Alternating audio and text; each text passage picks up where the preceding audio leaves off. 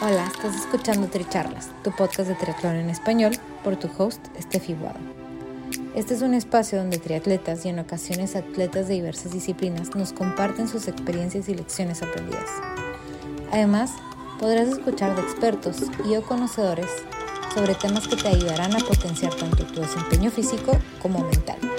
Nuestro objetivo es que de cada episodio te lleves información valiosa para acompañarte en tu crecimiento de mente, cuerpo y espíritu. Déjate inspirar y ponte a entrenar. Si te gusta lo que escuchas, te agradecemos compartas el episodio, nos sigas y nos apoyes con un rating de 5 estrellas.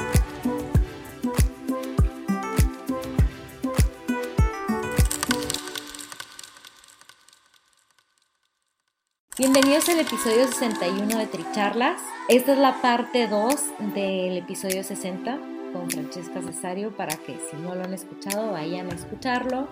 En esta parte se quedan con cómo el triatlón y el montañismo se complementan y algunas otras herramientas como utilizar la visualización, materialización y seguir tu pasión. Estoy segura que van a disfrutar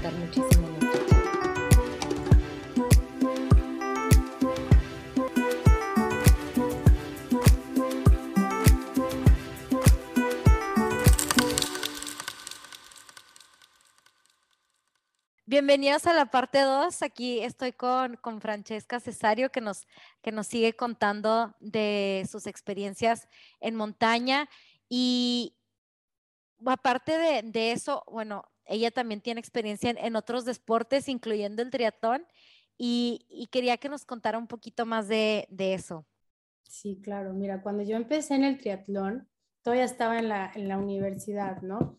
En ese tiempo empecé en el triatlón en el 2017 con la intención de, cuando yo estaba fuera de temporada de montaña, poder mantenerme fuerte, ¿no? Entonces, pues la universidad no me daba el tiempo para ir a entrenar a montaña, que es lo que debería de estar haciendo, entonces me puse a ver qué deporte era el más demandante. Yo ya practicaba natación porque me ayudaba mucho en mis articulaciones en la rodilla y pues también como desestrés durante la universidad. Como tenía alberca en la universidad, pues siempre estaba nadando.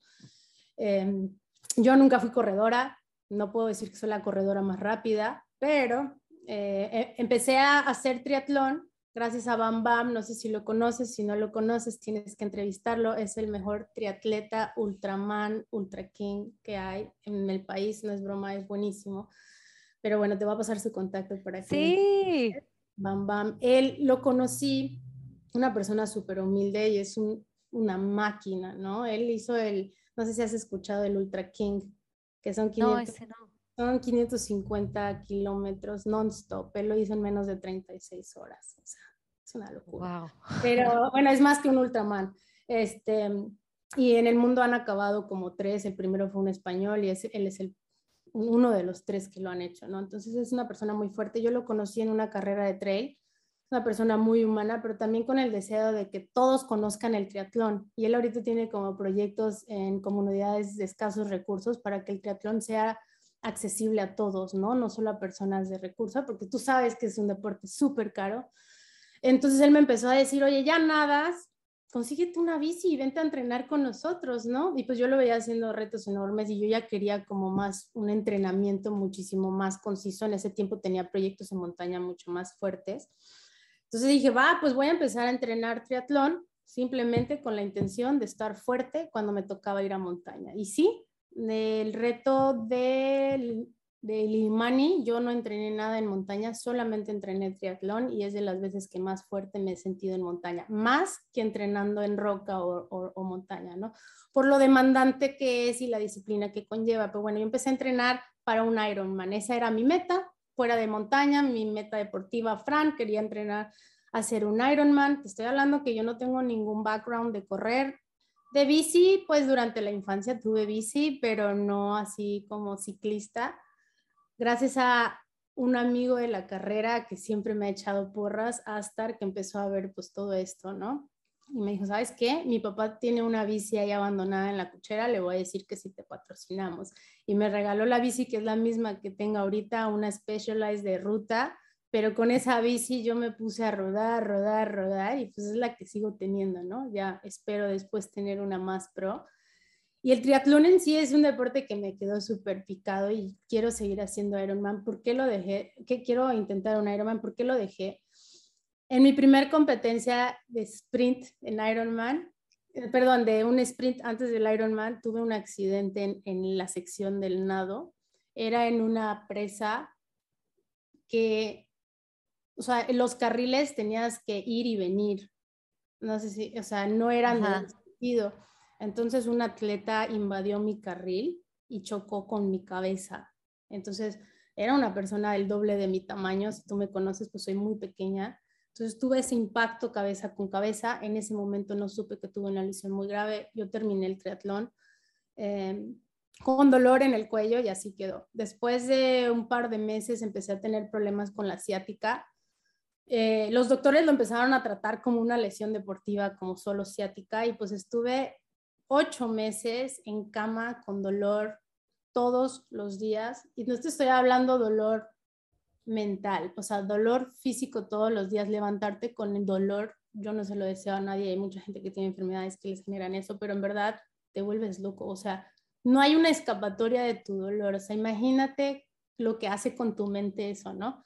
Aunado a eso, ocho meses sin poder entrenar, que para mí entrenar era como mi terapia en la universidad, porque la ingeniería es bastante difícil tampoco podía trabajar, porque mi trabajo era ser guía. Entonces tuve complicaciones físicas, económicas y estaba que en el último año de la carrera. Entonces eso ha sido como un setback muy fuerte y al final pues lo que sucedió fue que tuve una lesión en la cervical, se invirtió mi cervical, literal, y esa cervical movió mi columna afortunadamente di con un quiropráctico deportivo muy bueno que ah, gracias a la atracción y tratamiento pues pude volver a la, a la montaña, ¿no? Pero me quedó así como, pues imagínate, yo pude haber quedado minusválida en ese accidente o pude haber quedado muerta, ¿no? Porque al final pues sí afectó mi columna vertebral entonces te pone a pensar lo frágil que eres y hacia dónde quieres llevar tu vida, ¿no? Que a lo mejor estamos como que muy, muy enfocados en ser mejor persona y, empujar. Y pues eso fue una pausa obligatoria demasiado larga. Yo he tenido muchos setbacks en donde he tenido que parar y volver a empezar en muchos sentidos como atleta y en la vida, pero ese fue de los que más. Y pues ahorita sí te puedo decir que fue un momento demasiado difícil en mi vida, pero pues gracias a eso creo que soy quien soy, porque pues empecé a tomar decisiones en base ya a mi profesión y empezar a ver, pues cuidarte todavía más y valorar lo que tenemos, ¿no? En la movilidad. Creo que eso es lo que a mí me gusta, no es el deporte de montaña, es ser libre y poder moverme. Oye, qué increíble, porque claro, o sea, al final fue un golpe en la cabeza, no te imaginas que va a traer todos esos problemas después. Y qué suerte que por fin, o sea, aunque tomó tiempo recuperarte, que encontraste a alguien que dio con el problema, ¿no? Con la raíz del problema, porque cuánta gente no dura ahí la vida sin saber de dónde estuvo el problema y, y ya no vuelven a hacer deporte. O sea, bueno, a mí me da mucha pena que la gente me diga, no, es que yo me lesioné cuando tenía 20 y ya no volví a hacer nada. O sea, y ya tienen una vida sedentaria diciéndose a sí mismos la historia de que ya no volvieron a hacer deporte por que les dolió la rodilla cuando estaban más jóvenes, ¿no? Entonces, como que escuchar este tipo de historias como tú, que, que buscan, que encuentran la terapia porque necesitan estar ahí afuera, es como, vaya, o sea, se puede uno y dos. se puede, definitivamente. Y ese tema, lo que yo les puedo dejar ahorita de aprendizaje en lo que estamos hablando es, no te dejes con lo primero que te dicen, ¿no? Yo también te digo, la lesión deportiva que tuve en la rodilla bastante yo a final de temporada al año yo no podía caminar, mi rodilla era un globo y yo lloraba de dolor, me tenían que ayudar a ir al baño, o sea, literal. ¿Y qué hacían los doctores? Te tengo que operar. Y yo, jamás me han operado. ¿Qué hice? No le hice caso a ese doctor y fui con otro y fui con otro y fueron seis años para tratar mi rodilla para que me diagnostiquen. Ni siquiera he tenido un diagnóstico, o sea, porque he tenido todo mal, mis ligamentos, mi, todo, rótula, que sí, y la verdad, ¿qué pasó? Cuando llegué a este señor, de, de o sea, como que aprendí a vivir con, con, el dolor de la rodilla y a cuidarme y a entrenar inteligentemente para fortalecer, pero el dolor siempre estaba ahí, casi creo, pero podía hacer deporte. Y cuando llegué con este señor de, de la lesión del triatlón, pues resulta que tengo como una desviación de 8 milímetros de nacimiento, que todos estamos un poco chuequitos, pero yo estoy como mucho más. Entonces esa pequeña desviación hacía que todo el peso la cargara mi rodilla mala y, y, pues siempre fue como mucho dolor por el ejercicio que estaba haciendo. ¿Qué hago ahora? Uso una plantilla de 8 milímetros y desapareció por completo el dolor de mi rodilla. Y jamás wow. Entonces te quedas pensando y dices, bueno, obviamente te queda dudando en las capacidades de los profesionales de salud o lo poco capacitados que están en deporte, medicina del deporte y demás, pero al final, pues, imagínate que yo con ese primer doctor me hubiera, era en el IMSS para empezar, que es el seguro médico gratuito en México, que me hubieran operado, o sea, yo jamás podría 10 años después seguir haciendo lo que estoy haciendo hoy, ¿no? Y obviamente me tengo que cuidar, yo creo que más que cualquiera, yo bromeo que cuando sea viejita voy a usar unas rodillas biónicas, pero, pero al final sigo haciéndolo, sigo en movimiento, sigo haciendo lo que me gusta y, y pues nada de eso me ha detenido, ¿no? Entonces, nos queda de moraleja también que el triatlón es, una, es un buen deporte muy completo para, para fortalecer, ¿no? Y mantenerse uno bien. Y, y, bueno, yo, por ejemplo, un poquito al revés que tú, yo justo antes de los triatlones trato de ir a donde está como a la montaña, como que agarrar y cargarme de energía de la naturaleza, porque siento que eso como que me, me limpia, me oxigena, me llena así de energía y la otra cosa es que también usualmente escalando vas agarrando oxígeno, entonces como que bajas ya la competencia después de estar un fin de semana antes en la montaña y ¡pum! La verdad es que estas dos disciplinas se complementan muchísimo. Ya hablando en físicamente y más técnico en cómo funciona el cuerpo, el triatlón en montaña sirve mucho la nadada por el tema de la respiración y, la oxigenación que nos da, ¿no? Aparte abre nuestros pulmones, cosa que en la montaña es clave para oxigenarte, ¿no? Eh, los ejercicios que hacemos con la bici, pues hacen que nuestros cuádriceps estén súper fuertes para subir montaña y pues el correr es el cardio que necesitamos para subir una montaña. Entonces al final se súper complementan digo, yo empecé a investigar todo esto cuando estaba entrenando triatlón y no fue así como que, ay, solo voy a entrenar triatlón, no, fue porque quiero estar fuerte para montaña y sé que me va a ayudar. Hay atletas de renombre en montaña que hablan sobre los entrenamientos de, de triatlón como Steve House, ¿no? Que es un alpinista súper famoso entonces, al final, como tú dices, yo ahorita a mis compañeros que a lo mejor no son montañistas y son triatletas, les digo, güey, vas a ir a hacer un Ironman, vamos a la montaña un día antes. Y los llevo a los 3.800 metros del nivel del mar. ¿Por qué? Porque se está oxigenando y está generando glóbulos rojos, que esos glóbulos rojos te van a ayudar a, a poder correr más rápido. Entonces, al final se complementan muchísimo. Y, y, bueno, ahorita volviendo un poquito más a una parte que me gustó mucho de, de la parte 1, este, que estabas hablando de la visualización y cómo antes, por ejemplo, de, hacer un reto grande, tú visualizas como si ya estuvieras ahí, como si ya lo hubieras logrado. Este, cuéntanos un poquito más de, cómo practicas eso, cómo lo, cómo lo pones en práctica tu visualización. Claro, bueno, principalmente no solamente es visualizarte ahí habiéndolo logrado, en verdad es visualizarte en todos los escenarios, ¿no? más que nada en deportes como montaña, donde muchas cosas pueden salir mal, es qué es lo peor que podría pasar y cómo voy a reaccionar ante ello, ¿no? Principalmente. Cuando estás ahí, pues las cosas pasan inesperadamente, ¿no? Entonces, te estás preparando para lo mejor y para lo peor. Y ya cuando el momento si llegara a pasar, pues vas a saber cómo actuar o vas a saber qué, qué no hacer por lo menos, ¿no? Entonces, ¿qué es lo que haces? Simplemente es eso, evaluar los escenarios a los que te vas a enfrentar. Clima, condición física, cansancio, que si te va a dar calor, que si vas a comer, que si se te cayó tu compañero en una grieta, si te cayó una piedra, si se cortó tu cuerda y estás en medio de la pared. O sea, son muchos escenarios que tú tienes, bueno, que yo personalmente voy evaluando. Y entonces como que llegas con una, mínimo llegas con una preparación mental de que, bueno, sé qué podría hacer en caso de que esto salga mal, ¿no? Poniendo el peor escenario. Y pues en el mejor escenario es verte en la cumbre y pues ya te ves ahí y trabajas para eso. Y estas visualizaciones las hago mucho cuando estoy entrenando, ¿sí? Es como, ok, estoy subiendo un cerro, no sé, entrenando, ¿no? Que es más monótono y no es divertido, ¿no? Vas ahí sufriendo y poniéndote a prueba, haciendo sprints. y dices, no, güey, esto no es nada lo que estás sintiendo, allá voy a estar en la nieve, voy a estar en, el, en, en, la oscuridad, ¿no? Entonces simplemente es como que poniéndote ahí en ese escenario mentalmente.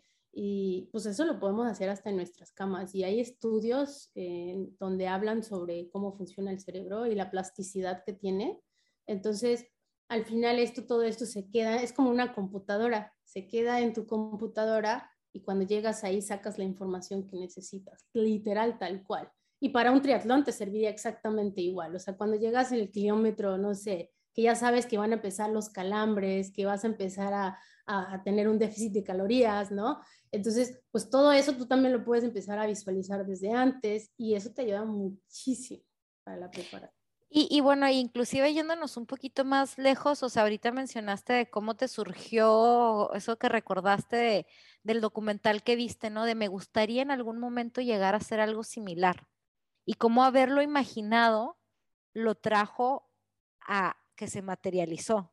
Un amigo me dijo eso, me dijo, tú lo materializaste, inconscientemente tu inconsciente estaba trabajando hacia ello. Y yo creo que es igual en todas las metas que nos ponemos en la vida, que a veces tenemos ahí una meta ahí bien olvidada. Yo tengo muchísimos proyectos que a lo mejor empezaron hace 10 años en mi mente y ahorita los estoy llevando a cabo o hace 5 años, ¿no? Entonces como que, pues sí les puedo motivar a, si tienes una meta, si la puedes escribir mejor, porque así no está tan escondida en tu mente. Pero si tienes una meta, no porque no se haya logrado ahorita, significa que no va a ser, ¿no? Todo llega en el momento preciso y eso es una ley de vida, por más que queramos o no. Y va a llegar ese momento en donde vas a poder hacerlo realidad, ¿no? Yo creo que muchos nos frustramos porque a lo mejor en el momento que desearíamos no sucede lo que quisiéramos, pero está ahí por algo, ¿no? Entonces, pues nada, o sea, como que nunca abandones esos deseos de cosas que quieres hacer si tienes algo que siempre has querido hacer, pues sigue pensando en esa cosa y ve paso a paso, un día a la vez, qué es lo que puedes hacer para alcanzarlo, ¿no? Me encanta. Bueno, Francesca, pues yo creo que los dejamos con ese lindo mensaje de, de, cierre. Este, no sé si tú quieras dejar algo más, este, para que, para que se queden con, con algo de parte este día. Yo siempre digo que lo que me ha permitido llegar hasta donde estoy el día de hoy es que nunca he dejado que las personas me digan que no se puede, que no se puede hacer algo. No importa por más locas que sean mis ideas dentro en el deporte, dentro de mis proyectos personales, profesionales, pues ese no siempre ha sido un impulso para, ha sido mi gasolina, ¿no? Entonces, pues ni siquiera que los haters te afecten, ¿no? O sea, no puedes, va, te voy a demostrar lo contrario y a darle, ¿no? Eso, muchísimas gracias Francesca. Y bueno, los invitamos a, que compartan este episodio y para los detalles les voy a dejar los links para que sigan a Francesca y vean dónde siguen sus aventuras. Muchas gracias por la invitación y aquí estamos. Gracias. Gracias por ser parte de esta comunidad de atletas inspirando atletas. Este espacio es traído a ustedes en colaboración con Ojana Triathlon donde atletas de todo tipo nos comparten sus experiencias y lecciones aprendidas a través del deporte. Los invito a suscribirse al podcast y ponerse en contacto conmigo a través de la página en Instagram de Tricharlas, donde me pueden dar sus comentarios, sugerencias, si conocen a alguna persona que tiene una historia para compartir con nosotros. Y estamos en contacto.